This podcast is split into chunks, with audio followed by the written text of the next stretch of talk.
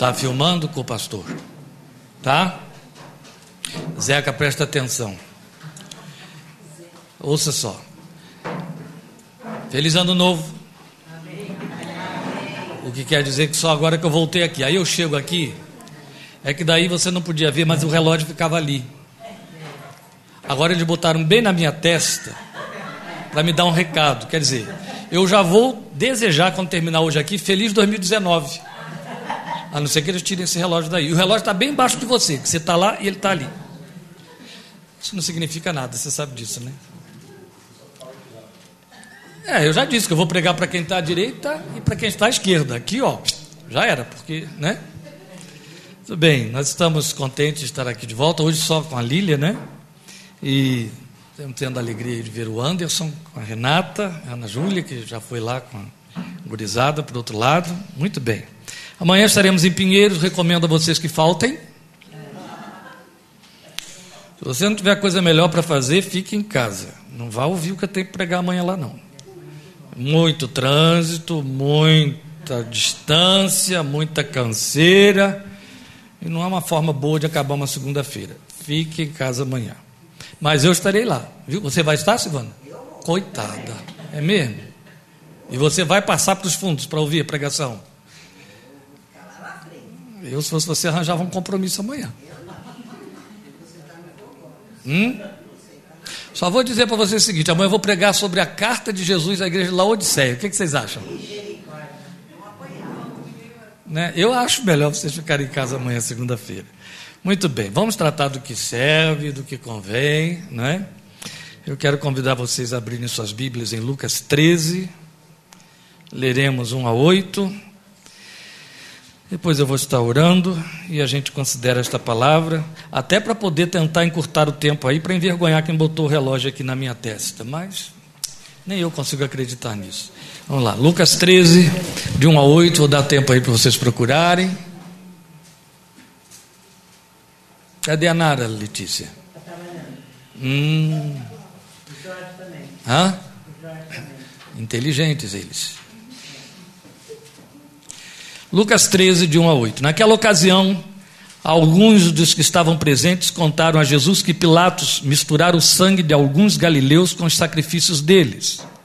Jesus respondeu: Vocês pensam que esses galileus eram mais pecadores que todos os outros por terem sofrido dessa maneira? Eu lhes digo que não. Mas se não se arrependerem, todos vocês também perecerão. Ou vocês pensam que aqueles 18 que morreram quando caiu sobre eles a torre de Siloé eram mais culpados do que todos os outros habitantes de Jerusalém? Eu lhes digo que não. Mas se não se arrependerem, todos vocês também perecerão. Então contou esta parábola. Um homem tinha uma figueira plantada em sua vinha. Foi procurar fruto nela e não achou nenhum. Por isso disse ao que cuidava da vinha: Já faz três anos que venho procurar fruto nesta figueira e não acho. Corte-a. Por que deixá-la inutilizar a terra? Respondeu o homem: Senhor, deixe-a por mais um ano, e eu cavarei ao redor dela e a adubarei. Se der fruto no ano que vem, muito bem. Se não, corte-a. Vamos orar. Meu Pai, eu quero rogar que, pelo Teu Espírito eterno, em nome do Senhor Jesus, nos visites com espírito de sabedoria e graça. A igreja precisa ser visitada com sabedoria do alto. Senhor, a inteligência não salva ninguém, a inteligência não torna ninguém mais santo, a inteligência humana, a inteligência carnal, a inteligência é mínima, maximamente do nível da psique, mas não é espiritual. A inteligência não salvou o mundo, não melhorou o mundo, a inteligência não melhora o ser humano, o ser humano e os crentes não têm que ser necessariamente inteligentes, mas sábios. O homem inteligente, não sendo sábio, serve para nada ou para muito pouco. E a sabedoria vem do alto, a sabedoria a gente não adquire, não adquire através de cátedras, não adquire através de escolas. A sabedoria procede do Senhor. Tu disseste que se alguém sente falta de sabedoria, peça a ti. Senhor, já é princípio de sabedoria nos darmos conta de que não a temos, ou de estarmos insatisfeitos com o pouco que temos. E Jesus, certa vez, lamentou sobre a igreja o fato de que os filhos das trevas são mais sábios do que os da luz. Mas nós não estamos conformados com isso. Nós te suplicamos sabedoria do céu, sabedoria de Deus para corações crentes.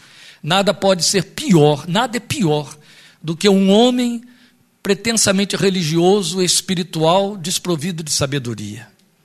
Minimamente ele é inteligente, mas não sábio. Mas quando ele é sábio e a sabedoria do Senhor, essa espiritualidade é permanente e procede de ti. Necessitamos de sabedoria hoje, meu Deus, para absorvermos esta palavra. Só corações sábios a percebem.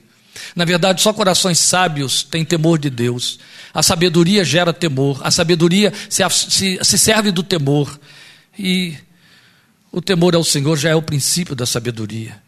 Por isso pedimos que nos cubras com sabedoria para ouvir a palavra, sabedoria para considerar esta palavra, sabedoria para guardar esta palavra em nossos corações, sabedoria para discerni-la, sabedoria para atendê-la, sabedoria para nos curvarmos diante dela, sabedoria para nos lermos nela. Nós rogamos, visita-nos com sabedoria. Visita o coração de cada crente, de cada vida, onde há um coração sincero na tua presença, hoje aqui, ao alcance da nossa voz, posteriormente, com sabedoria, meu Deus. Sabedoria diante da palavra ministrada, diante da palavra lida, sabedoria para que a tua palavra encontre lugar e produza frutos e volte para ti, levando aquilo para o que a enviaste ao nosso encontro.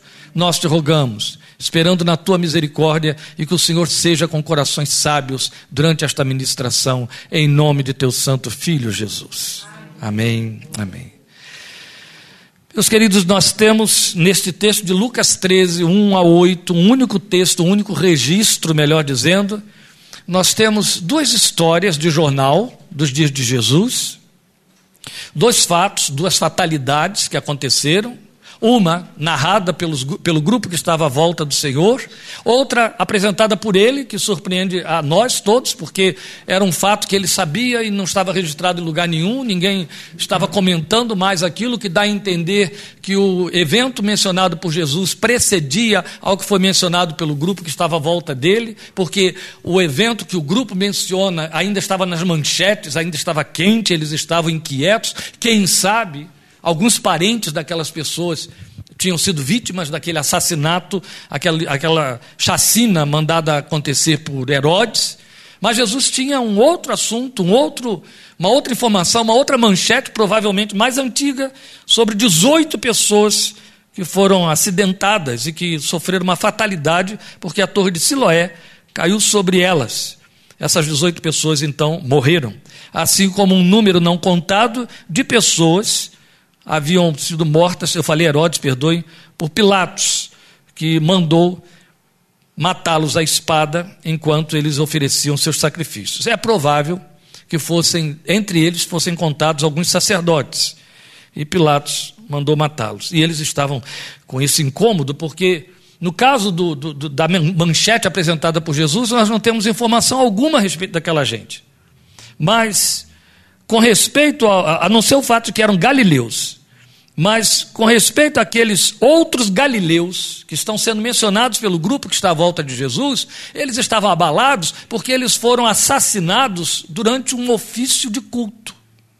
Eles estavam cultuando a Deus, eles estavam fazendo a melhor coisa que o ser humano poderia fazer, eles não estavam tendo um momento de lazer, que não é ruim, eles não estavam sequer trabalhando, a não ser os sacerdotes, provavelmente, eles não estavam festejando, não estavam em orgia, eles estavam tendo um momento santo, momento de adoração, momento de serviço. E de repente uma soldadesca de Pilatos entra lá naquele lugar e os assassina, os mata. Enquanto eles estão sacrificando cordeiros, eles foram sacrificados. E o texto diz, Jesus, o, o, o, o texto de Lucas diz que as pessoas comentam com detalhes o fato de que estavam abalados por isso, que Pilatos fez com que sangue humano fosse misturado ao sangue de animais que estavam sendo sacrificados, e, de acordo com a lei, isso era abominação. Então ele profanou o santuário naquele momento. Eles estavam muito abalados, muito. A primeira coisa que eu quero mostrar a vocês antes de dizer qual é, por onde estaríamos indo em cima desse texto, é o contexto aqui que nós temos. Esse contexto nos é dado por Lucas 12, não é só Lucas 12. Ele vem desde lá do 11, mas especialmente em Lucas 12. Em Lucas 12, Jesus apresenta uma série de, de parábolas e fala alguma coisa que nós chamaríamos de pequeno apocalipse, fala sobre a sua vinda. um relato curto, e o propósito da, daquela narrativa que começou a ser feita para uma multidão incontável e foi se encurtando. E quando ele entra para as parábolas, ele se volta exclusivamente para os discípulos. E agora, neste momento em que você chega a Lucas 13, ele está somente com os discípulos e mais um grupo, que o texto não dá o número, mas é um grupo mais chegado, não mais a multidão do capítulo 12. O que você percebe é que Jesus está pautando o seu discurso, o discurso que precede este momento, pautando esse seu discurso em advertências, advertências, alertando as pessoas. Um homem grita lá no meio da multidão: Ô oh, mestre, manda que meu irmão divida a sua herança comigo. E aí Jesus olha para ele e diz: Mas ninguém me constituiu juiz entre vocês. E aí dá uma resposta com uma parábola que assusta esse homem, assusta todo mundo. Ele conta a parábola do rico insensato, lembram disso? Aquele homem que armazena, armazena, e Jesus fala, usa essa parábola para advertir que tenham cuidado contra a cobiça. No meio das advertências todas, ele já tinha dito isso: fiquem vigilantes, quando eu vier, vocês não sejam tomados por cobiça. Então, ele está fazendo várias advertências. Eu penso, o texto não diz, não tenho direito de especular, mas eu penso que à medida que você vai lendo de 12 para 13, você percebe que o grupo vai diminuindo.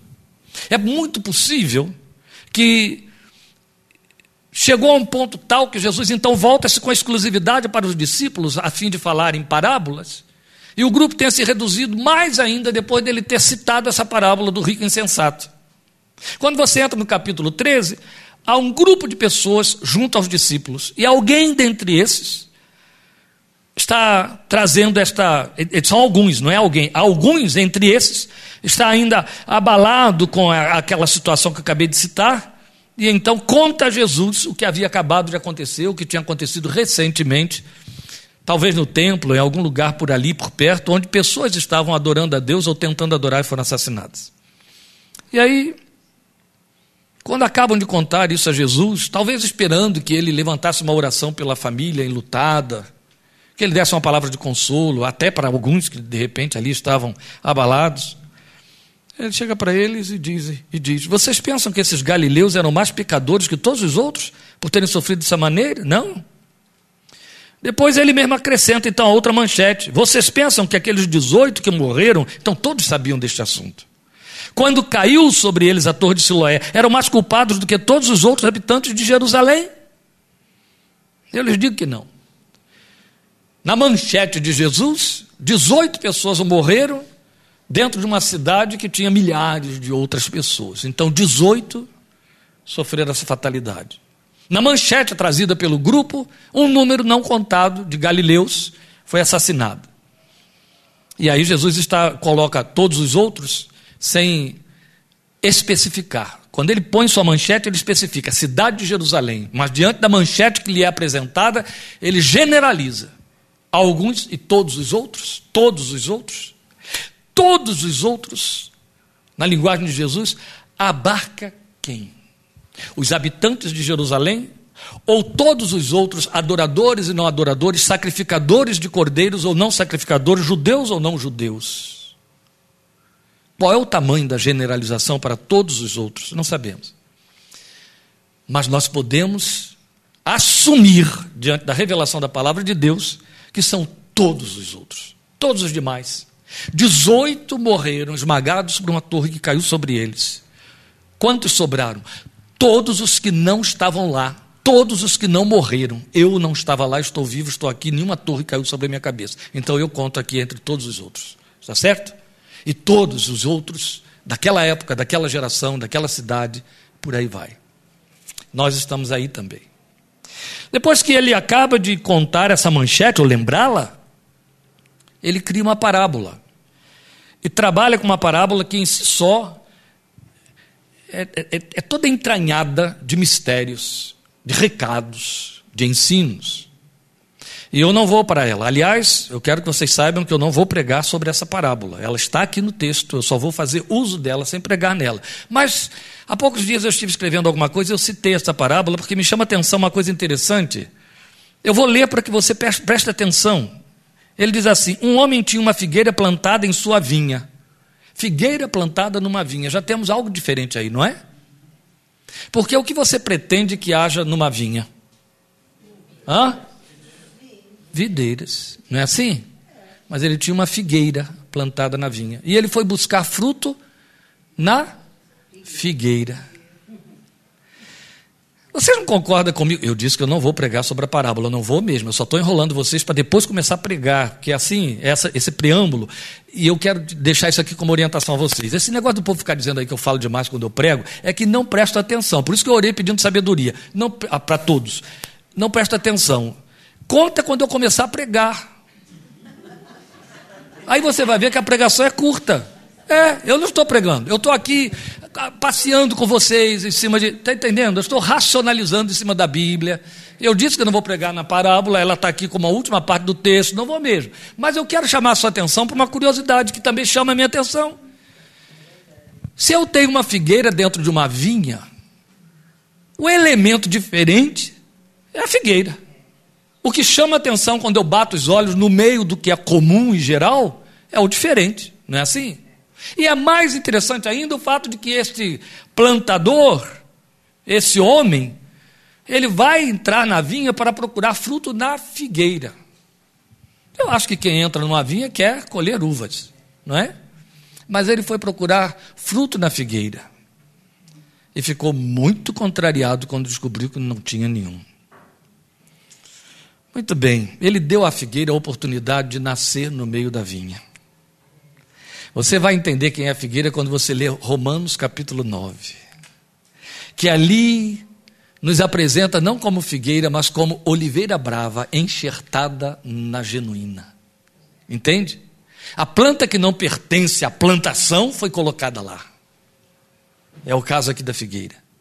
E ali em Romanos 9, a oliveira brava representa eu e você, quem não é povo de Israel, quem não era judeu, filho carnal de Abraão, a igreja gentia, ali está, como a oliveira brava. Aqui está a figueira, que não pertence à vinha. O meu amado tinha uma vinha, esta vinha de Isaías capítulo 5, são os filhos de Israel.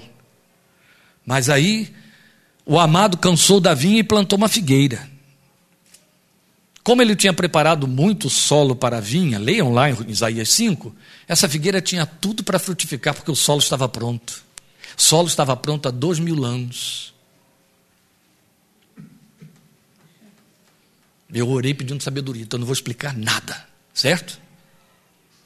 O solo já estava plantado, preparado há dois mil anos. Ele podia plantar figueira, eucalipto, que não dá fruta, mas podia plantar pêssego, pera, maçã, não é? O solo estava pronto.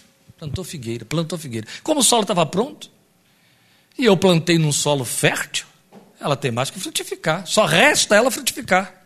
Agora está na hora de eu colher o fruto. Eu vou lá colher, não acho fruto. Não gostei. Foi isso que aconteceu aqui. Paulo também faz essa advertência quando fala da oliveira brava. Ele disse: Olha, não se sorbebeça contra outra oliveira que você substituiu, na qual você foi enxertado, porque maior não é o ramo que sustenta a oliveira, é a oliveira que sustenta o ramo, e você é o ramo que foi enxertado. E o Deus que te enxertou lá pode te arrancar de lá. Ai, que coisa ruim, né? Por isso que eu disse para vocês não irem amanhã a Pinheiros, que vai ficar pior. Sabe o que temos aqui? O nome dessa linguagem aqui é graça. Você sabe que a figueira só existe na vide porque houve uma coisa no coração de Deus que Deus externou para nós chamado graça. A videira, oliveira brava, só foi enxertada na oliveira original por uma coisa chamada graça. Está entendendo? Há alguns anos eu já recomendei a muita gente que fizesse isso. Eu li um livro que bombou o Anderson já leu, outros. Um livro que bombou na década de 70 muito, escrito por um psicanalista americano, que era um homem muito religioso, muito temente a Deus, A Trilha Menos Percorrida. E ele, como médico, cientista, foi médico do Exército dos Estados Unidos, e psiquiatra e psicanalista, mas só trabalhava como psicanalista. Ele escreveu algo, dentre as várias coisas que escreveu neste livro, A Trilha Menos Percorrida, muito interessante e pertinente. Quando ele fala da graça de Deus, ele diz: não há como explicar a graça de Deus. Você tem que estar debaixo dela, recebê-la e vivê-la. Mas tentar entender, ah, a graça vai me alcançar, ou a graça vem para mim. Cuidado com isso. A graça, aí ele dá uns exemplos, ele diz: não há explicação, a ciência não explica e não vai explicar nunca. Porque numa cidade onde há um surto de meningite, não morre toda a cidade. Entende? Porque cai uma torre e mata 18. Porque entra um grupo dentro de um, um, espaço, um grupo de soldados dentro de um espaço onde pessoas estão adorando, fazendo a melhor coisa que alguém pode fazer na vida, e mata todos. Mas não mata os que estão do lado de fora, não vai à casa deles continuando o genocídio, não acontece em outras cidades ou em outros templos. Ele ousa dizer assim. Não temos como explicar porque alguns morrem com a meningite e os demais não. Quanto aos que morrem. Mas quanto aos que ficaram vivos, o nome disso é a graça. A graça caiu sobre os demais e os protegeu da meningite, que foi um surto, uma epidemia na cidade. E ele vai dando outros exemplos mais, para falar da graça que não se explica. E nós todos, meus irmãos, pensamos que entendemos disso, da graça porque falamos sobre a graça, dizemos que somos filhos da graça, porque somos evangélicos e não católicos, porque acreditamos na graça salvadora de Jesus e não na graça que vem através da igreja, mas que vem da cruz, que vem pelo coração de Deus e nos alcança pela fé. Então achamos que entendemos da graça. Mas eu quero dizer aos irmãos que este texto que nos fala da graça é desconfortável. E é. Jesus narra dois fatos, ou pelo menos um, está sendo narrado para ele, e ele narra o outro e uma parábola para fazer uma advertência aos que creem. O que ele faz aqui, nos três incidentes, é uma advertência aos que creem. Ele usa a narrativa que recebe e faz uma advertência. Cria uma outra, ou expõe uma outra, que era do domínio de todos, faz uma advertência. Para, e como se não bastasse, para intensificar, ele cria a parábola da figueira infrutífera como uma advertência. Para nos dizer, sabe o que? minimamente que há responsabilidade na fé. Que na graça existe exigência de resposta humana. Se você não quiser prestar atenção em mais nada do que eu vou falar daqui ao longo das duas horas que eu tenho, você não precisa. Desde que você fique com isso que eu acabei de dizer. Na graça existe exigência de resposta humana. O nome que eu dou a Lucas 13, de 1 a 8, é graça e responsabilidade, ou graça com responsabilidade, ou responsabilidade na graça. Escolha o seu sonho. Tá certo? Graça com responsabilidade, graça e responsabilidade, responsabilidade na graça. Mas o que eu estou lhe dizendo é que a graça não é de graça. A graça exige resposta humana. A graça barata que vocês ouviram, eu espero que bastante, durante três dias lá em Guararema, ela pretendeu ensinar que tudo nos vem pela graça e de graça de tal maneira que somos privilegiados receptores, com direitos sobre a vontade divina. É assim que o povo, claro, isso tem a ver com o nosso caráter, isso tem a ver com nossa natureza decaída, isso tem a ver com nossa filiação adâmica, e é preferível acreditar na graça barata, que pretende, com uma distorção clara e conveniente da verdade, pregar a falsa graça dizendo que somos privilegiados receptores com direitos sobre a vontade divina. O nome disso é mentira. A graça não te dá direito algum sobre Deus. Nenhum. Absolutamente nenhum. Você gravou isso que eu disse? Você não tem direito algum sobre o Deus eterno e santo. Nenhum. Absolutamente nenhum. Mas pela graça eu sou perdoado, verdade, mas isso não te dá direito algum diante. Mas pela graça eu sou salvo, verdade, mas isso não te dá direito algum diante de Deus. Por causa da graça, vocês sabem, há uma linguagem popular entre os nossos amigos católicos e que alguns entre nós herdaram, que é assim: eu vim buscar uma graça, eu recebi uma graça, eu vou dar esta perna de cera por causa da graça que Nossa Senhora da Graça me deu. Então as pessoas corporificaram a graça. E a graça foi dada num dado momento. Também isso não é verdadeiro. A graça está aí, à nossa disposição. E uma chave chamada fé é colocada na nossa mão para abrirmos a porta da graça e entrarmos até o trono da graça. Você lê isso aonde? Em Hebreus 4,16. Amém? É isso. Mas a falsa graça prega para nós que por causa da graça nós temos direitos sobre a vontade divina.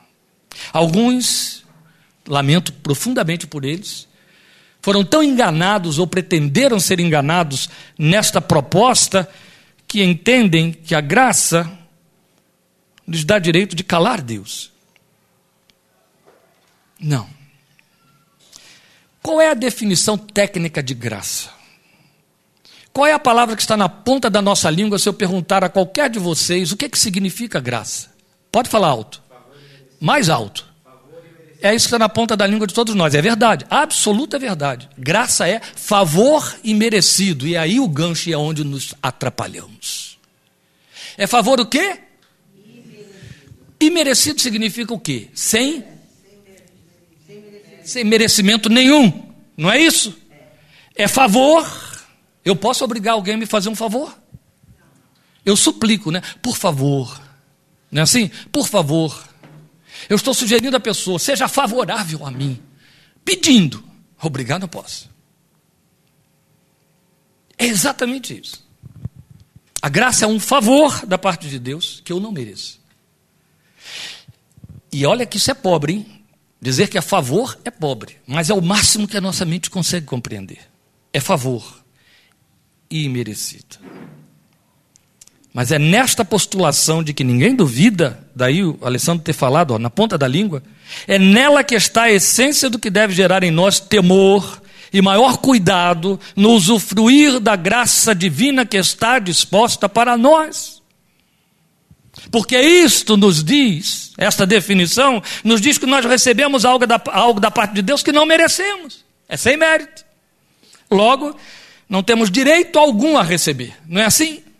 Nenhum a receber. Olha a história da meningite, a epidemia de meningite e os que ficaram vivos. Não há justificativa. Até mesmo quem estava dentro de casa, cuidando do que estava lá, padecendo com uma meningite virótica, virótica, que é da pior espécie, porque aí você não tem como fugir dela, e não contamina. E não porque esteja imunizado, mas porque de alguma maneira foi livrado. Então recebemos algo da parte de Deus que não merecemos, não temos então direito algum a receber, nem Deus tem obrigação de fazer e conceder. Logo laboram em erro os pregoeiros da graça barata, laboram em erro sério e comprometedor, os que confundem essa terminologia, achando que uma vez agraciados fomos feitos graciosos. Isso não existe e eu não estou fazendo trocadilho. Mas é o que está na cabeça dos que nos tentam impingir a graça barata. Uma vez que eu sou, fui agraciado por Deus, eu fiquei gracioso aos olhos de Deus. Não existe isso. Não fiquei engraçadinho, que é um derivativo da palavra graça, engraçado. Não. Gra agraciado, mas nunca gracioso. Lloyd Jones costuma fazer uma postulação séria, onde ele diz assim: fomos justificados na justiça de Jesus e continuamos sendo pecadores cobertos por essa justiça.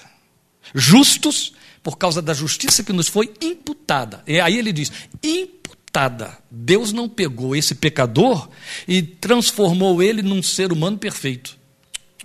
Ele ficou coberto e esta palavra, ela, ela, ela emerge desde os primeiros dias da, da, do processo de Deus de ensinar didaticamente Israel quanto à obra do sacrifício que seria culminado séculos e séculos depois no Calvário, chamado propiciação.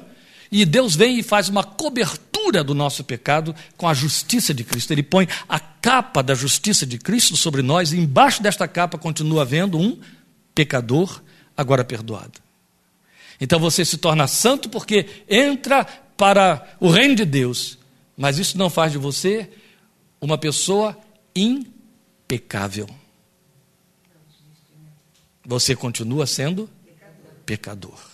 Então, o fato de que você foi agraciado não transformou você em uma pessoa graciosa aos olhos de Deus. Não. Continuamos imerecedores, sem justiça própria, como disse Paulo em Filipenses 3,9. Aí eu estou falando de Paulo, entende? Eu não estou falando de Valdemiro, eu não estou falando de Malafaia, não estou falando de mim, não estou me nivelando, tá? mas eu estou falando de Paulo de Tarso, outro apóstolo, é que esses aí se chamam de apóstolos também, então eu estou falando desse apóstolo aqui, o verdadeiro. Filipenses 3,9, Paulo diz assim: eu vou ler a partir do versículo 8, que fica um pouquinho mais explícito o texto. Mais do que isso, considero tudo como perda comparado com a suprema grandeza do conhecimento de Cristo Jesus, meu Senhor, por quem perdi todas as coisas. Eu as considero como esterco para poder ganhar Cristo e ser encontrado nele, não tendo a minha própria justiça, que procede da lei, mas a que vem mediante a fé em Cristo, a justiça que procede de Deus e se baseia na fé, não tendo a minha própria justiça, nem mesmo sendo procedente da lei o maior libelo da santidade de Deus, religioso, que os judeus procuraram cumprir a vida inteira, nem mesmo essa justiça que procede da lei. Paulo está dizendo: eu não a tenho. Eu não, eu quero ser achado nele e não na minha própria justiça, que eu não a tenho. Eu quero aquela que procede de Deus, que vem de Cristo Jesus. Então nós continuamos imerecedores, sem justiça própria, exatamente como Paulo. Então a graça impõe sobre nós movimentos responsivos. Por isso que eu estou chamando isso aqui de graça e responsabilidade. E estes movimentos responsivos não se traduzem em recepção, mas responsabilidade. Vocês concordam comigo que o que temos ouvido ao longo dos anos, exaustivamente, é que a graça torna você um receptor com direitos de bênçãos. E você se coloca exatamente nessa posição aí haja visto o exemplo que eu dei há pouco, desse linguajar da corporificação. Eu vim buscar uma graça, eu recebi uma graça, eu estou agradecendo uma graça recebida. Não somos colocados na posição de receptores. Então, os movimentos responsivos se traduzem em responsabilidade, não se traduzem em recepção. Somos responsáveis e responsabilizados na graça de Deus. Jesus nivela agraciados com não agraciados nestes discursos. Como é isso, pastor? Ele pega as duas manchetes, o que, que ele diz? Vocês pensam que aquela torre caiu sobre eles porque eram mais culpados do que os outros? Vocês pensam que aquilo que aconteceu com aqueles galileus lá que foram chacinados por Pilatos aconteceu porque eles eram mais culpados do que os outros? Não, ele está deixando claro que não. Ele nivela agraciados, quer dizer, aqueles que não tiveram a torre sobre a cabeça e nem passaram pela espada de Pilatos, com os não agraciados. Ele os nivela. Ele não está dizendo, é, melhor dizendo, ele está deixando claro, apontando para nós, que não sofreram porque eram mais pecadores que todos os outros. Eram tão pecadores quanto os que não sofreram, é o que ele está dizendo. Então, os que não sofreram são tão pecadores quanto os que sofreram. Conseguem acompanhar o raciocínio? É o nivelamento que ele está colocando aqui. É o que nós estamos chamando de responsabilidade. Então ele nivela agraciados com não agraciados nos discursos. Ele fala de uma tolerância limite. É o lavrador da figueira na vinha. E aí ele nivela todos como pecadores sem mérito nem defesa e ainda estabelece um padrão de diferença, arrependimento. E isto fala de responsabilidade. Não foi o que você ouviu aí? Eu digo a vocês, ele fala nas duas instâncias, se de igual maneira vocês não se arrependerem, se vocês não se arrependerem, de igual maneira perecerão. Vai cair outra torre sobre outros 18? É isso que ele está dizendo? Não. Então, igual maneira quer dizer o quê? Morte. Não importa de que forma. Fatalidade. Não importa de que forma. É isso que ele está dizendo. Mas o que ele está mostrando é: são todos iguais. Aqueles não passaram por essa tragédia porque eram mais pecadores do que vocês que estão livres aqui me contando essa história. Não, eu quero dizer a vocês que vocês, tanto quanto eles, vocês, se não se arrependerem, perecerão de igual maneira. A única coisa que nos nivela aí nessa história é: vocês são tão pecadores quanto os que morreram e vocês perecerão tanto quanto os que pereceram. É isso que ele está mostrando. Mas ele estabelece uma chave. Ele diz: é preciso se arrepender. Se se arrepender, o quadro muda. É o que ele está dizendo. Se não se arrependerem, estão nivelados. Mas se se arrependerem, aí ele vai falar de uma situação diferenciada, ou pelo menos vai deixar com que você conclua isso. Meus queridos, esse é o padrão de diferença. Arrependimento fala de responsabilidade na graça. O evangelho se anuncia convocando ao arrependimento. Vocês lembram disso? Vamos remontar-nos a João Batista. Ele vai ser o precursor do evangelho que Jesus vem pregar. E a primeira coisa que sai da boca de João Batista quando ele começa a pregar é: arrependei-vos, porque é chegado a vós o reino de Deus. Quando surge o Filho de Deus, que ele aponta como o Cordeiro de Deus que tira o pecado do mundo, Jesus abre a boca para anunciar o Evangelho, e a primeira coisa que Jesus diz é: arrependam-se, porque o reino de Deus está entre vocês. Ele já estava ali. Depois, ele manda a igreja sair para pregar. Primeiro sermão de Pedro, quando cai o Espírito Santo sobre aquele povo, três mil aturdidos, olham para ele e perguntam: o que nós vamos fazer? O que podemos fazer? Depois do discurso de Pedro, depois da pregação de Pedro, a primeira resposta que Pedro dá é: arrependam-se, cada um de vocês seja batizado em nome de nosso Senhor Jesus Cristo. Arrependa-se. Paulo vai diante do tribunal de Festo e de Agripa, vai se defender ali das acusações dos judeus, sendo levado para Roma para se apresentar a César. E aí ele faz o seu discurso, dá o seu testemunho, ele fala da sua vocação, de como foi chamado por Deus, colocado como apóstolo, qual foi a missão de que foi incumbido. E aí ele diz: Deus me mandou anunciar em todos os lugares, a homens grandes e pequenos, que todos se arrependam. O evangelho se anuncia com arrependimento, entende? Arrependimento é a chave, é a porta de abertura. Arrependimento é a condição, é a exigência, é o que é requerido. O tempo todo. João Batista, Jesus, Pedro, Paulo, quantos abrirem a boca, quantos abriram a boca, eles anunciaram o reino, dizendo aos homens: abram a porta do arrependimento, porque esta é a sua responsabilidade na graça. E aí a porta de abertura, ou eu tenho de continuar me arrependendo? Se confessarmos os nossos pecados, então há uma sequência. Está certo? Claro que há, não somos hipócritas. Ou você já esqueceu quanto pecou hoje? Logo, se confessarmos os nossos pecados, não é assim que está escrito? Ele é fiel e justo para nos perdoar os pecados, porque arrependimento implica em confissão. O que encobre a sua transgressão nunca prosperará, mas o que as confessa e deixa alcançará misericórdia. A misericórdia é precedida pelo arrependimento. Misericórdia é a expressão do Velho Testamento para a graça do Novo Testamento. Recebe de Deus.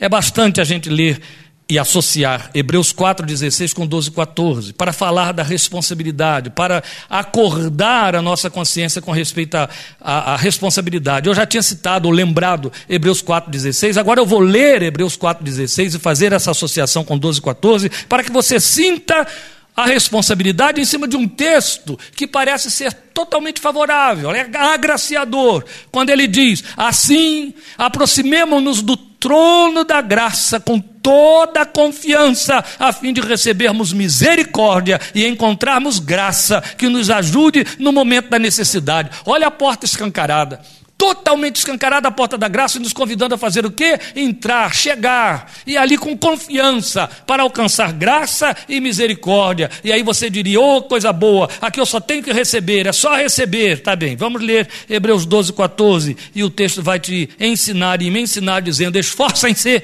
para viver em paz com todos e para serem santos. Sem santidade, ninguém verá o Senhor. E a santidade implica em consciência de ser pecador, e a santidade implica em arrependimento e aqui está o condicionamento. A graça está lá, o trono é de graça, a graça está sentada no trono, então você entra para encontrar graça, mas Hebreus 12, 14 chega e grita no seu ouvido, alto lá. Lembra do que Deus disse para Josué, lembra do que Deus disse para Moisés. Moisés chegou a receber um convite: vem para cá, chega-te aqui. Moisés, Moisés, ele foi chamado, ele recebeu uma invocação. Aí ele disse: Eu vou lá, eu vou ver isso de perto. O Senhor disse para ele: Alto lá, tira as sandálias dos teus pés, o lugar em que você está é santo. É para chegar, Moisés. Ó, aproximemos-nos, está aí em Hebreus 4, 12, 16. É para chegar, Moisés, mas não de qualquer maneira. É para chegar, Moisés, mas lembra que quem está aqui no trono é santo. Tira as sandálias dos seus pés. De igual maneira para Josué. Josué vai lá chorando as tragédias que aconteceram, a vergonha que passaram diante da cidade de Ai. E aí o Senhor chega para ele e diz: Esse lugar que você está pisando é santo, tira as sandálias dos seus pés. Ele sempre vai dizer para você: chega com liberdade diante do trono da graça. Mas lembre-se de uma coisa: sem santidade, você não vai ver ninguém nesse trono. Sem santidade, você não vai encontrar nada. Sem santidade, ninguém virá ao Senhor. Estamos falando de mérito? Não, estamos falando de arrependimento. Estamos falando de resposta, de consciência, de posicionamento, de tirar as sandálias dos pés. Entende? Deus não manda um anjo que tire as suas sandálias. Ele diz a você: abaixe-se e tire-as. O convite está aberto. Mas há responsabilidade, é o que você tem aí. Hebreus 4,16 é o convite, mas há responsabilidade. E aí vale lembrar Tiago 4,3. Aí você diria, mas para que Tiago 4,3? Deixa Tiago lá quietinho no canto dele. Não, não vou deixar não. Porque Tiago 4,3 vai mostrar que até para pedir nós temos de ter responsabilidade diante da graça de Deus. Aí compromete. Eu vou tentar achar Tiago aqui que sumiu da minha Bíblia. Mas é porque eu saí de Hebreus, vim para Pedro, e depois de Pedro eu fui parar em João, e é, eu sei, eu sei que. Hã? É, eu sei que é antes de Pedro. 4, 3. E o texto diz aí: Quando pedem, não recebem, pois pedem por motivos errados para gastarem seus prazeres. Você está vendo a responsabilidade até no pedir. Quando pedem, não recebem. Porque pedem por motivos errados. Pedem para gastarem seus prazeres, então não receberão. Não é só.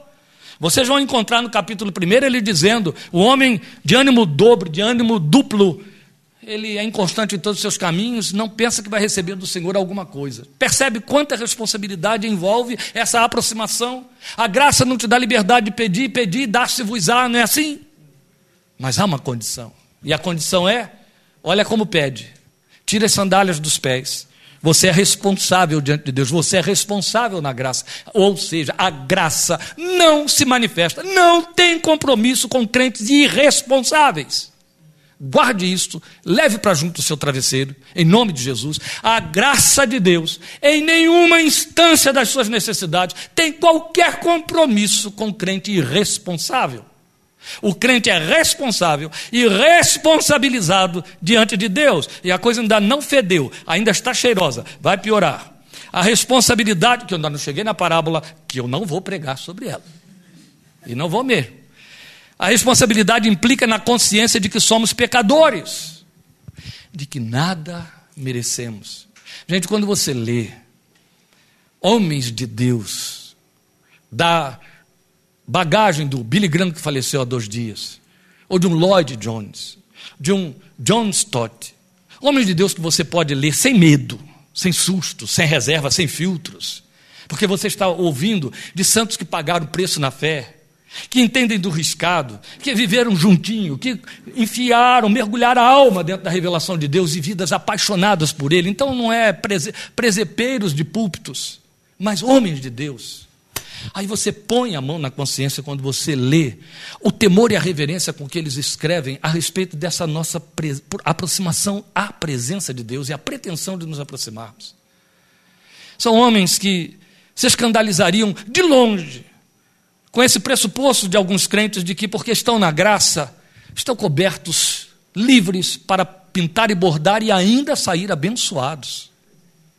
Ela foi tão vulgarizada, ela foi tão satanizada, tão vilipendiada, que naquele arsenal de desgraça que está ocupando o Rio de Janeiro, quando você entra naqueles antros das facções criminosas, comandadas por vereadores, deputados, chefes de polícia, e eu estou falando de fatos reais, você toma conhecimento de igrejas cujos pastores, pela manhã, em jejum, oram por grupos de facção antes deles saírem para a guerra contra outro grupo. Igrejas evangélicas, pentecostais. Se quiserem, a gente dá o um endereço. Entende? Nós estivemos ultimamente numa delas e terminado o trabalho, que durou um fim de semana, o pastor, antes de nos despedir, disse: Vamos ter um tempo a mais, vamos numa pizzaria. E fomos, um grupo da igreja. E ele foi no nosso carro, porque é evidente. Ele pega o volante, a gente senta ali do lado dele e vai. Aí ele vai dizendo: aqui acaba essa facção, aqui começa outra. Aquele grupo ali pertence à facção tal. Aquele outro grupo ali é a facção da igreja tal, cujo pastor ora na hora do enfrentamento deles, etc.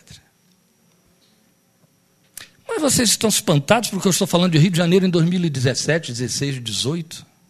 Em 1986, eu estive no, na época, hoje não é mais, né? hoje é a Colômbia, eu estive no maior centro produtor, não que eu fui lá por causa disso, claro, né? Mas eu estive lá para pregar como missionário no maior centro produtor de cocaína da Bolívia. O departamento do Beni, Trinidad. A gente encontrava pacotes de cocaína jogados no chão por causa de batida policial. Lá dentro, havia uma igreja cujo templo era suntuoso, a parede da frente toda de mármore que era sustentada pelo tráfico de cocaína. Os maiores mantenedores, membros daquela igreja, eram os chefões do tráfico de cocaína da Bolívia, em 1986. Eu recebi na minha casa um grupo de missionários, em 1988, no ano em que comecei a me engraçar para o lado de Lília. E aí distribuímos um missionário para a casa da mãe dela, levei os mais velhos para mim, os outros jovens distribuí para os jovens que não iam querer hospedar os mais velhos, que coube ao pastor, que era jovem na época, hospedar os pastores, que eram velhos. Um dos pastores era de El Salvador. Não, os dois.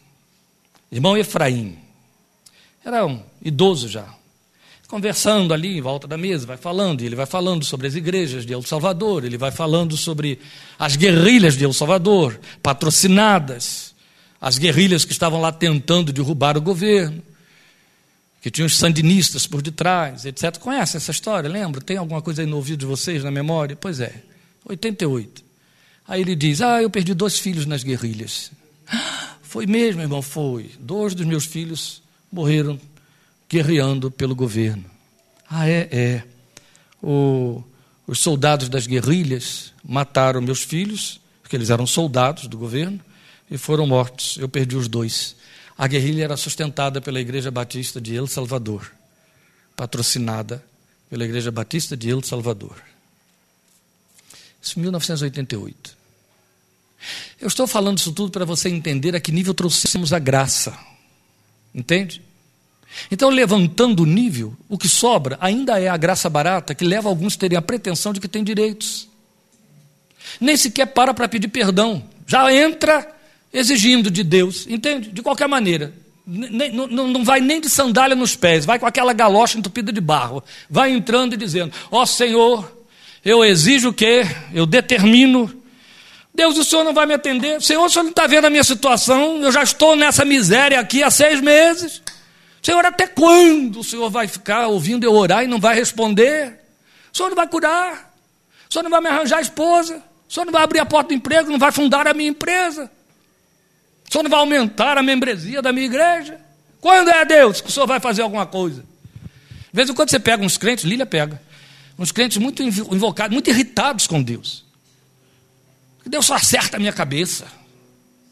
Quer dizer, eu sou tão bom, eu tão melhor do que o outro, que ele só presta atenção no outro e esquece de mim, bom como eu sou, não é? Ele não me responde, não me atende, não corre atrás de mim, não me paparica, eu sou gracioso, eu sou graciosa. Meus queridos, eu estou ironizando em cima de uma verdade lamentável, deplorável, que marca a experiência do cristão evangélico desta geração.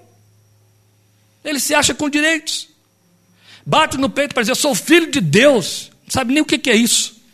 Então Deus tem mais a que cuidar de mim.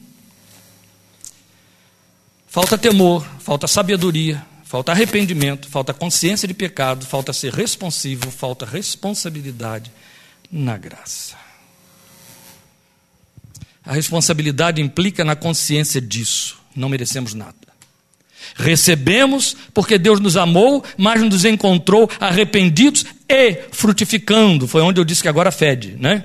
Vamos lembrar o jovem rico de quem diz Lucas que Jesus olhando para ele o amou. Quem não gosta de ler esse texto, não é? Jesus olhando para ele o amou. Serviu de alguma coisa Jesus olhar para ele amando? Para ele, não. Não serviu de nada e para nada. Perdido ele entrou e perdido ele saiu. Vocês sabiam disso? Isso.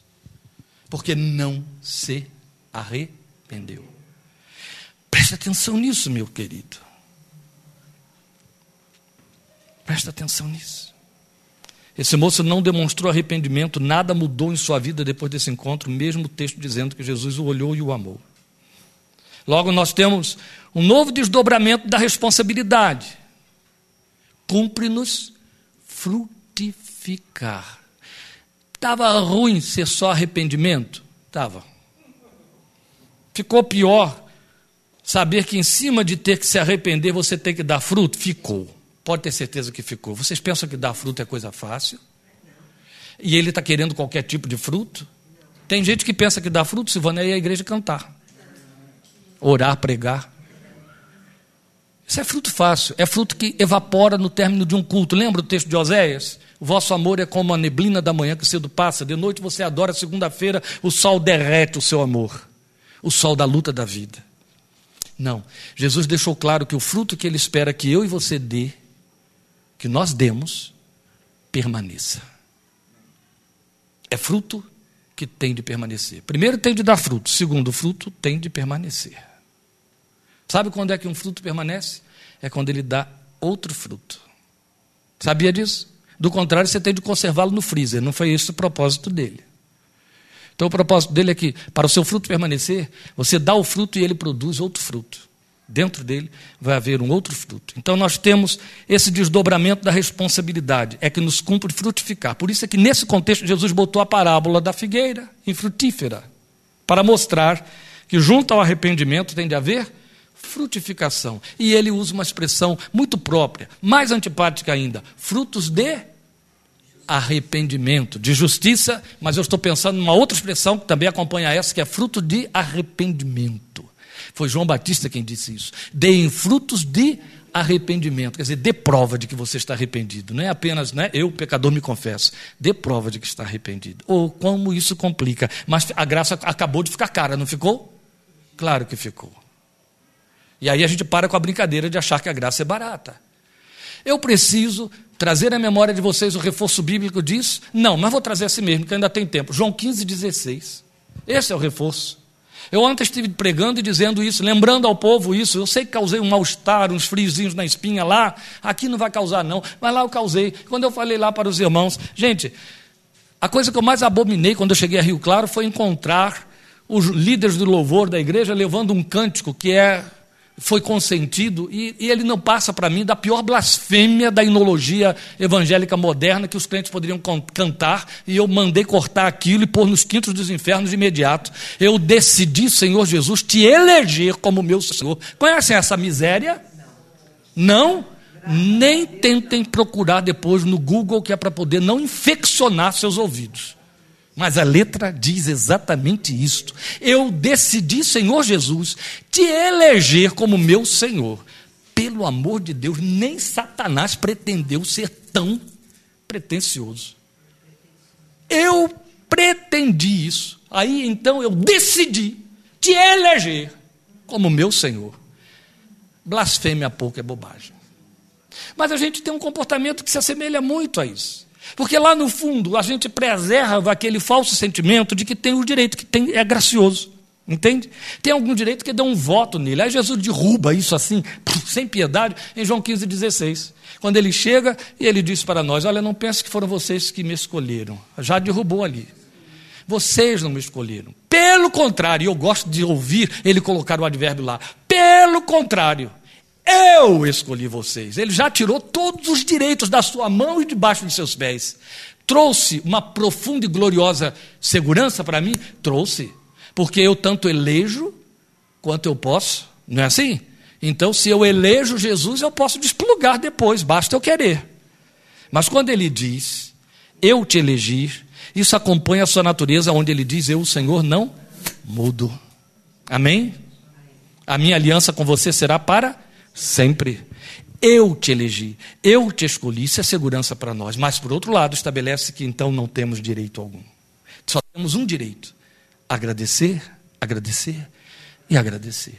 Porque eu escolhi vocês. Aí não parou aí, é bonito de ouvir e gostoso. Não foram vocês que me escolheram. Pegaram esse grupo de irmãos do hino e esse texto. Pegou esse grupo de irmãos do hino e, deixaram, e deixou eles assim, né, com diarreia. Mas, logo depois, Jesus deu uma levantada quando diz: eu escolhi vocês. Pelo contrário, eu escolhi vocês, mas não parou aí. Eu escolhi e nomeei. Eu designei. Para que você vá, quer dizer, não fique aí parado, sentado cantando. Vá, dê fruto, e o seu fruto permaneça. Isso tudo eu já falei. Mas ele tem um arremate finalzinho no versículo 16 que explica tanta coisa, esclarece tanta coisa. Eu vou repetir o versículo inteiro, que aí eu vou incluir a última parte do versículo. Não foram vocês que escolheram a mim, pelo contrário, eu escolhi vocês e os designei ou nomeei para que vocês vão, deem fruto, seu fruto permaneça, a fim de que tudo quanto pedirem ao Pai, ele lhes conceda. Isso responde tudo. Deus, o Senhor não vai responder a minha oração? Não. E vá discutir com ele. Quem és tu que a Deus replicas? Conhece essa expressão? Eu já estabeleci para você qual é a condição para eu responder. Para o Pai responder a sua oração. Você está frutificando.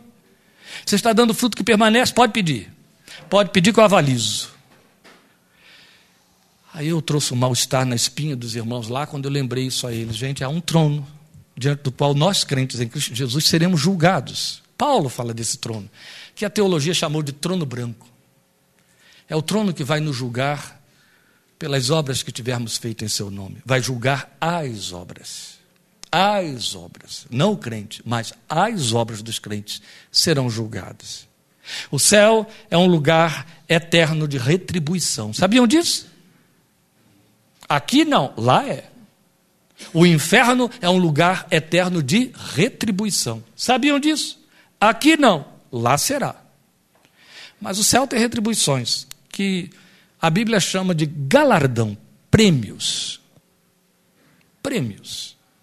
Não fique você pensando que vai ter mais dinheiro na conta bancária lá no céu, vai ser o crentinho, é, vai ser o santo mais rico da eternidade. Não é isso não. Esse prêmio tem o nome de glória. E glória tem a ver com mais perto, mais distante. Vocês sabem que a hierarquia angélica prova isso para nós.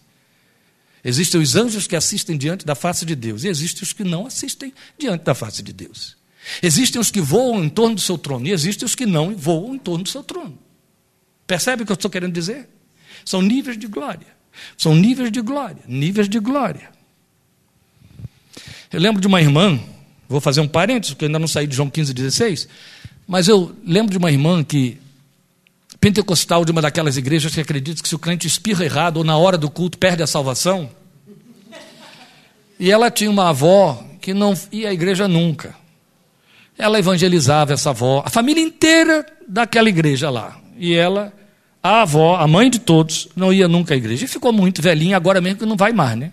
Ela evangeliza, a mulher canta com ela, a mulher ora com ela, mas não sai daquilo. E ela, ela era apaixonada pela avó e cuidava da avó. E o tempo foi passando e ela via que a avó não estava dentro do modelo da igreja dela. E era igreja de modelo. Você sabe do que eu estou falando, né? Coitadinha da velha. Não ia lá, não tinha por que cumprir o modelo. Não cumpriu o modelo, segundo a igreja dela, está perdido. Então ela pensava o tempo todo. Para o meu pastor, para as mulheres do círculo de oração, estou dando endereço. Ela está perdida. E a velhinha morreu. E a coitada entrou num estado de angústia. Aí um dia ela foi orar.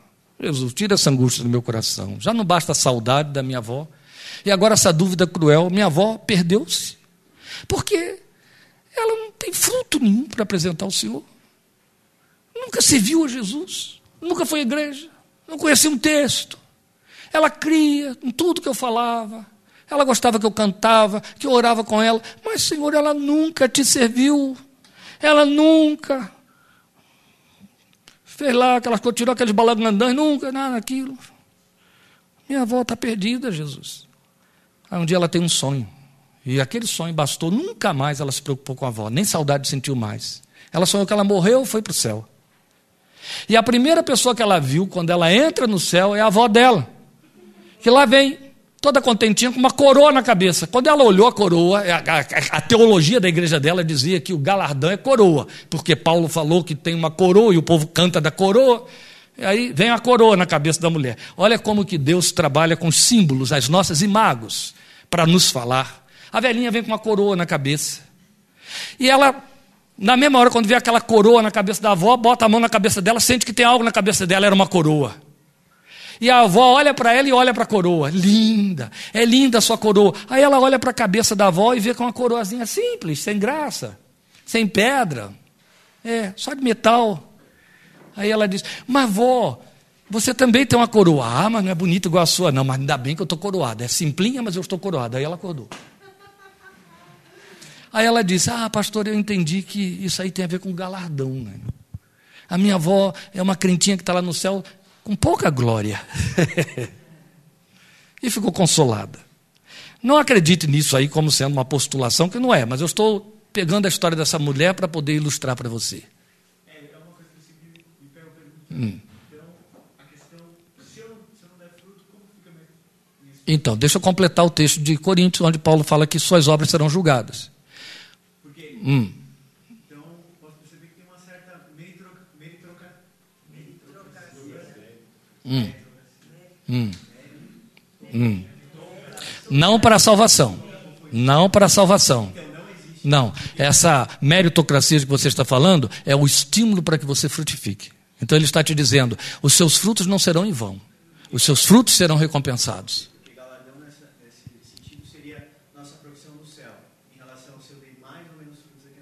Exatamente. Seu lugar de glória. Veja, Jesus ilustra isso com as parábolas, que foram duas, dos talentos, lembra? Deu dois a um, três a outro, cinco a outro. Uma outra parábola diz que Minas, um recebeu uma, outro recebeu três, outro recebeu cinco. Quando eles voltam, quando é requerido deles que devolvam com juros as minas que lhes foram confiados, os talentos que lhes foram confiados, o que recebeu cinco devolve dez, o que recebeu três devolve seis, o que recebeu uma devolve a única que recebeu. E aí ele é é, repreendido, é, exortado e até expulso dali, isso não tem a ver com a salvação. Mas o que Jesus está dizendo é: eu te dou fruto para que você desenvolva, para que cresça. Isso tudo está atrelado a quê? Está atrelado à minha responsabilidade na graça de ser testemunha. Do contrário, seria cômodo eu simplesmente ouvir Deus dizer: em ti serão benditas todas as famílias da terra. Tá bom, famílias, fiquem aí, fiquem sendo abençoadas, porque eu estou aqui. Entende? Que é mais ou menos o que o crente faz. Eu sou crente, eu estou salvo, tenho certeza, digo amém, e aí eu fico dentro da igreja, e eu fico paparicado, e eu tenho pastores que ficam me superalimentando, e é isso mesmo, eu faço meu ramerrão religioso. Eu conheço todos os hinos, todos os cânticos, todas as leituras, participo de todos os estudos e não frutifico isso. Eu não dou testemunho para o meu cônjuge, para o meu filho, para o meu patrão, para o meu colega, para o meu empregado. Eu, ah, mas testemunhar significa ter que estar dizendo os sete passos da salvação, não ser testemunha. Fazer o testemunho é outra história que já não implica em nada. É ser testemunha. Alguém que convive com você sabe que você nasceu de novo porque vê que você é outra criatura. Porque esta linguagem na Bíblia não foi jogada a esmo para que a gente brinque com ela. A palavra é clara quando diz: se alguém está em Cristo, é nova criatura. É outra criatura, é diferente das velhas criaturas, criaturas adâmicas. E é evidente que as velhas criaturas perceberão de imediato que você não é igual a elas. Tá certo? E então eu frutifico. A minha frutificação é a reprodução de Cristo em mim. Mas eu quero deixar isso aqui bem é, é, é, imperativamente e sem compaixão, quando Jesus diz em João 15,16: a fim de que tudo quanto vocês pedirem ao Pai em meu nome, Ele vou-lo conceda. O que ele está dizendo é: não é assim. A graça não fica fazendo gratificações. A não é meritocracia, mas a responsabilidade. Faça com que os talentos que eu lhe dei rendam. Tá certo?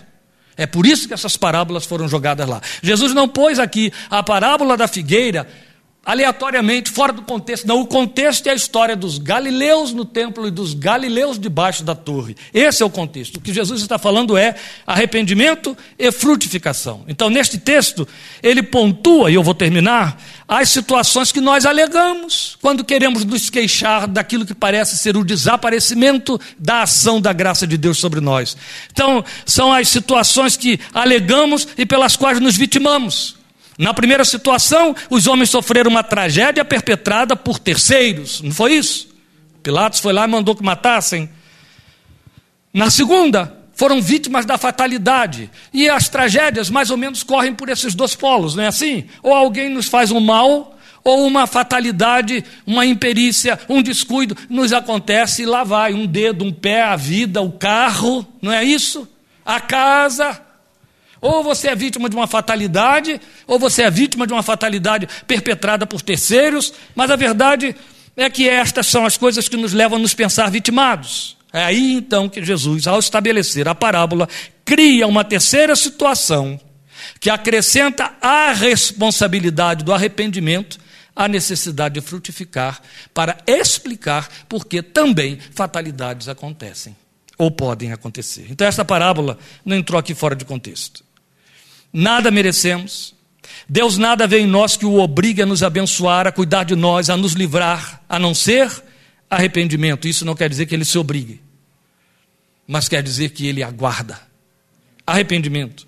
Responsabilidade de dar fruto em cima do seu investimento em nossas vidas. E como isso tudo se traduz em graça, a graça dele que nos alcançou, só nos resta uma coisa de que Paulo fala em 1 Tessalonicenses 5,18: sermos agradecidos. O que nos resta é ser agradecidos. E você sabe, você sabe, que gratidão é um fruto que Deus espera na sua vida, que Ele requer de nós. Gratidão. Eu não estou falando de cantar, obrigado, Senhor. Não. Não. Nós tínhamos também um cântico desses assim, morais, na nossa igreja. Eu ouvi pela primeira vez a mocidade da igreja cantando: Obrigado, Senhor, porque eu tenho minhas pernas perfeitas, minhas mãos perfeitas. Um dia eu gritei: Para com isso, gente. Deus espera fruto de gratidão. É o menor fruto que você pode dar. Crava isso. Agora, se você nem esse dá, o que que sobra? Somos agradecidos. Por isso é bom quando os crentes cantam e prestam atenção no que cantam, quando dizem como agradecer pelo bem que tens feito a mim. Porque prestaste atenção em mim? Porque me achaste? Eu convido você a assistir. Letícia tem, outros aí devem ter, o CD Graça Astronômica, daquele evangelista é, ítalo-americano. Quando ele. Eu esqueci o nome dele. Quando ele apresenta lá o cosmos e apresenta a nossa galáxia e apresenta a localização da Terra no sistema solar. E ele mostra as dimensões astronômicas da infinita pequenez do planeta onde você mora. Ele faz a comparação mostrando, a, a, em termos é, em termos comparativos, né? Então, claro a grandeza dos outros astros, dos outros planetas, do próprio sistema, sem falar nas outras galáxias, ou nas outras estrelas maiores fora do sistema solar, dentro da nossa galáxia. Então ele mostra como que a Terra comparada a eles era infinitamente pequena. Fazendo uma palestra num acampamento que tivemos lá no Rio de Janeiro, alguns anos atrás, é, eu ilustrei isso.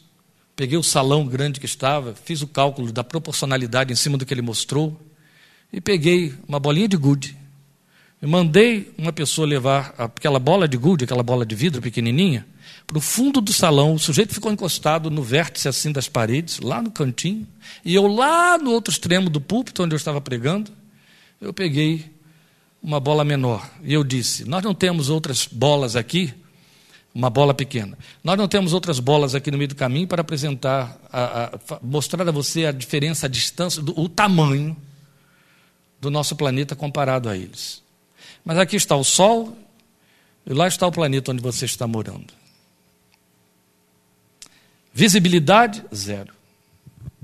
E se você for dentro do, do, da, do foi apresentado lá pelo evangelista, verificar a posição da Terra nesse cosmos de estrelas da galáxia, ela é uma poeira cósmica. Foi para essa poeira cósmica que ele veio, porque te enxergou nela e te amou, e olha para você e diz: Eu te escolhi. Caiam mil à tua direita, ele está falando de mil não escolhidos à tua direita. Dez mil ao teu lado, ele está falando de dez mil não escolhidos ao seu lado. Mas quanto àquele que ele escolheu, quanto a você que ele escolheu, ele está dizendo: Você é para mim particular tesouro. Já ouviu isso nos profetas? Quanto a você que está entre esses dez mil e esses mil, ele está dizendo: Você é para mim propriedade peculiar. Mas ao mesmo tempo que ele está dizendo isso, que é gostoso de ouvir, ele está dizendo: para o louvor da minha glória. Eu te estabeleci para que você seja o louvor da minha glória. Diante da revelação da escolha, o menor fruto que eu posso dar é ser agradecido. E a partir daí, ser responsável na graça. Sandálias fora dos pés e fazer como Jó. Diante de ti, eu ponho a mão na boca. Amém? Vamos ficar de pé e vamos falar com Ele. Mas não vão a Pinheiros amanhã. Vamos falar com Deus. Eu gostaria que você se voltasse aí dentro de você para si mesmo. Você está aí ao lado do seu cônjuge ou do seu parente. Mas ele não é você, por mais íntimo seu que seja. Você é você. Você é o indivíduo por quem Jesus morreu. Eu estremeço diante do texto de Isaías, quando ele diz: Ele gravou o nosso nome na palma da sua mão. É coisa de Deus. É coisa de Deus. Isso é tão real, é tão pessoal, tão singular, tão particular e tão pertinente para ele. Que Isaías diz que ele tem o nosso nome gravado na palma da sua mão, como se dissesse: Eu olho o seu nome, porque eu te procuro, eu te acho, e isso está em Salmo 91. Mas a profecia diz que no céu, quando você entrar ali, a primeira coisa que ele vai fazer é mudar o seu nome. É lhe dar um outro nome, para que só ele saiba quem você é. Isso é muito bonito. Aqui na terra nós temos milhões de Josés, de Marias, não é? Os nordestinos têm o hábito, talvez sadio, de arranjar um nome singular para os filhos deles, vocês já viram isso? Se eles têm Ana Lígia na família, a minha filha não vai se chamar Ana Lígia, é Na Lígia. E por aí vai. No céu, Jesus vai fazer coisa semelhante. Você é tão único para mim que você tem um nome que ninguém mais vai ter. Porque o meu trato com você é tão particular e tão pessoal. O sacrifício que você me custou foi tão direto e tão para você, que ninguém te representa nem te substitui diante de mim. Isso significa que você foi escolhido, você foi escolhida. Ele disse: Eu não escolhi você para eu ficar paparicando você. Eu escolhi você para você me servir, para você ser responsável. A gratidão levar você a tirar sandálias dos pés. A gratidão trazer uma preocupação ao seu coração. Senhor, que daria ao Senhor por todo o benefício que me tem feito. Tomarei o cálice da salvação e invocarei o nome do Senhor. Estamos diante de Ti, Pai. Gratidão é nada, é pouco, é muito pouco. Mas é o que queremos verter diante de Ti pelo Teu Espírito esta noite. E diante desta palavra que nos faz estremecer e tremer, dizer misericórdia. Queremos te apresentar frutos de arrependimento, frutos de justiça, como lembrou Silvana. Os frutos de arrependimento que o Senhor espera encontrar em nosso coração, porque quem sou eu, Deus? para que atentasses para mim. Quem sou eu, como disse Gideão, que é a casa do meu pai, para que o Senhor me escolhesse? Quem somos nós? No entanto, objetos do teu amor, alvos do teu amor, vidas a quem consideraste tão valiosas, tão preciosas, que não hesitaste em pagar o preço da tua própria vida para resgatar-nos, perdoar-nos, transformar-nos para pertencermos ao Pai. Estremeço quando leio a tua palavra dizendo, Jesus, quando tu oravas e se referi, te referias a mim e aos teus, teus filhos, meus irmãos, dizendo: Ó oh, Pai, eu te trouxe os homens que do mundo me deste, eram teus e tu os deste a mim. E agora eles são teus, ó Pai. O tempo todo te pertencemos, Pai eterno. E por isso pagaste o preço para que jamais fôssemos perdidos de novo. Teus por direito de criação, mas perdidos pela ingerência de Satanás e deste mundo, pela ingerência da natureza decaída herdada de Adão, e então resgatados pelo sacrifício de Cristo Jesus para nunca mais sermos perdidos outra vez. escolhidos para sermos gratos, escolhidos para darmos frutos que permanecem, frutos de vida eterna, esperança, fé e amor. Esses são os frutos que permanecem. Escolhidos para sermos homens e mulheres arrependidos, que atravessam a vida arrependidos, que atravessam o dia a dia no seu trabalho, nos seus estudos, nos seus lazeres, nos intercursos da existência, arrependidos, conscientes de que pecam, de que erram o alvo, de que tu és santo, de que tu os queres puros. É assim que nos queres. Por isso sabemos que perdemos o alvo sempre, hoje te rogamos, perdoa-nos, Pai. E dá-nos um coração verdadeiramente arrependido diante de Ti, para que este nosso compromisso na graça se traduza em responsabilidade nossa, resposta nossa a tudo que nos é dado da Tua parte. Ouve, Deus. Obrigado quando dás. Obrigado quando tiras, como disse Jó. Obrigado quando respondes, obrigado quando não respondes.